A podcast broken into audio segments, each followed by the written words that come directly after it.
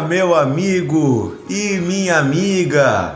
Mais uma semana começando. Hoje é segunda-feira. Que Deus abençoe o seu dia, que seja um dia maravilhoso, abençoado, iluminado, cheio da presença de Deus. Seja bem-vindo ao nosso devocional de fé, seu podcast diário meditando na Bíblia a palavra de Deus. Eu sou o pastor Dionísio Ratzenberger e todos os dias estamos juntos aqui aprendendo mais da palavra de Deus, sendo renovados por ela e transformados por ela. Ontem nós meditamos num momento muito difícil da vida do apóstolo Pedro, né? De Pedro, discípulo de Jesus, e nós falamos sobre o momento em que Pedro traiu Jesus. Eu também comentei que depois Jesus deu uma oportunidade para Pedro de declarar também três vezes o seu amor por Jesus. E eu imagino que Pedro deve ter se sentido totalmente amado por Jesus, perdoado por Jesus. E Pedro vai retomar seu ministério. Pedro será cheio do Espírito Santo e vai ser o líder, o primeiro grande líder da igreja. Pedro vai demonstrar amor pelos pobres, pelos enfermos, vai curar as pessoas, vai pregar o evangelho, vai ser um grande líder da igreja. Mas por que isso? Porque Pedro era perfeito? Não, porque Pedro foi amado por Jesus. Mesmo tendo errado, tendo pecado, Pedro foi amado. E aí, queridos, Pedro escreve na sua primeira carta, 1 Pedro, capítulo 4, versículo 8, ele escreve assim: Acima de tudo, porém, tende, tende amor intenso uns para com os outros, porque o amor cobre uma multidão de pecados. Olha o que Pedro está dizendo, gente. É o amor que cobre os pecados uns dos outros. É o amor que faz com que o nosso pecado seja coberto. A nossa nudez, a nossa sujeira, a nossa maldade seja tapada. É pelo amor que Deus tem por nós que Ele perdoa os nossos pecados. É o amor que move Deus a enviar o seu filho Jesus à terra. É por amor que Jesus morre na cruz. A Bíblia toda fala desta palavra chamada amor. E eu vim aqui nesta manhã lembrar você que Deus ama você. Que você recebeu um amor sem fim, um amor eterno da parte de Deus, e esse amor é suficiente para apagar os seus pecados. Sim, o amor cobre uma multidão de pecados. Porém, aqui Pedro também está falando do relacionamento entre duas pessoas, entre nós, nossos amigos, o nosso próximo. Quantas vezes as pessoas erram com a gente? Quantas vezes as pessoas nos esquecem, nos deixam de lado, falham com a gente? Quantas vezes as pessoas nos maltratam, nos machucam, dizem coisas que nos ferem? Como é que nós vamos conseguir continuar convivendo com essas pessoas? Se nós ficarmos o tempo todo lembrando do mal que elas fizeram ou jogando na cara delas, não vai ser possível. Nenhum casamento pode dar certo, nenhuma família vai dar certo se não tiver amor.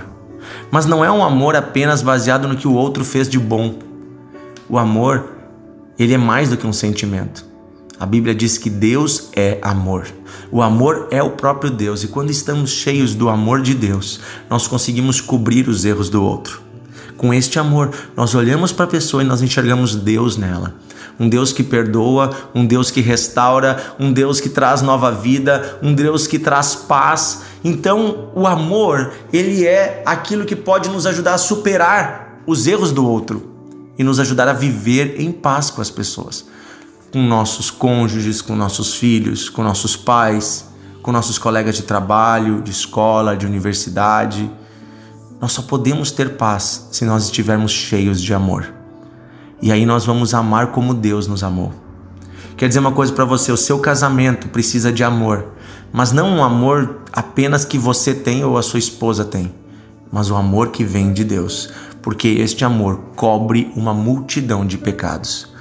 Então Deus quer ajudar você a cobrir a nudez do outro. Foi isso que Deus fez lá no jardim do Éden, quando Adão e Eva pecaram.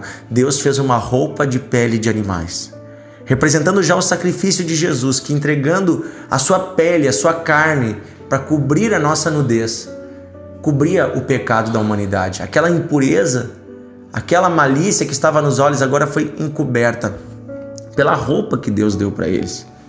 Sabe, eu quero dizer para você uma coisa: Deus te dá hoje um amor que é como essa roupa, uma, um amor que cobre os erros do outro.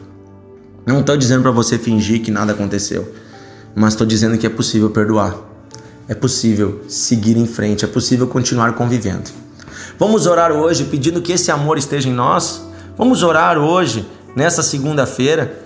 E eu quero dizer para você uma coisa, já vou dizer agora antes da oração. Amanhã nós vamos ter um devocional especial aqui e eu vou ter uma convidada especial participando do devocional comigo. Uma pessoa muito especial, muito especial mesmo. A minha filha Laura vai participar do devocional de amanhã. Inclusive, eu já convido você desde agora a preparar para amanhã ouvir o devocional junto com seus filhos, junto com seus netos, com alguma criança, com alguém. Não vai ser um devocional infantil, vai ser um devocional para todas as gerações. Minha filha tem 9 anos, a gente vai conversar um pouquinho sobre a Páscoa amanhã, tá bom? Vamos orar agora. Querido Deus e Pai, obrigado porque o Senhor nos ama e o seu amor cobre os nossos pecados. O seu amor nos limpa mesmo quando estamos sujos, imundos, imperfeitos, e o teu amor também nos ajuda a perdoar as pessoas que erram com a gente. Mesmo quando elas sujaram o nosso relacionamento, nossa amizade, nosso casamento, nós cremos que o Senhor pode limpar. Nós cremos que o Senhor pode restaurar. O amor cobre uma multidão de pecados. Obrigado porque o Senhor está cobrindo os nossos pecados e ajuda-nos a cobrir os pecados do nosso próximo. Ajuda-nos, Senhor, a não ficar mais olhando para aquilo que estava errado, estava sujo, para aquilo que foi a falha. Ajuda-nos a perdoar. Pedimos isso, Senhor. Pedimos um renovo nos casamentos, um renovo nas casas, nas famílias e que esta Páscoa seja comemorada em unidade, em amor. Que o diabo não encontre lugar para separar as famílias mas que possamos perdoar uns aos outros e recomeçar se for preciso. Pedimos isso, Pai, em nome de Jesus. Amém. Amém. Que Deus abençoe você, um ótimo dia.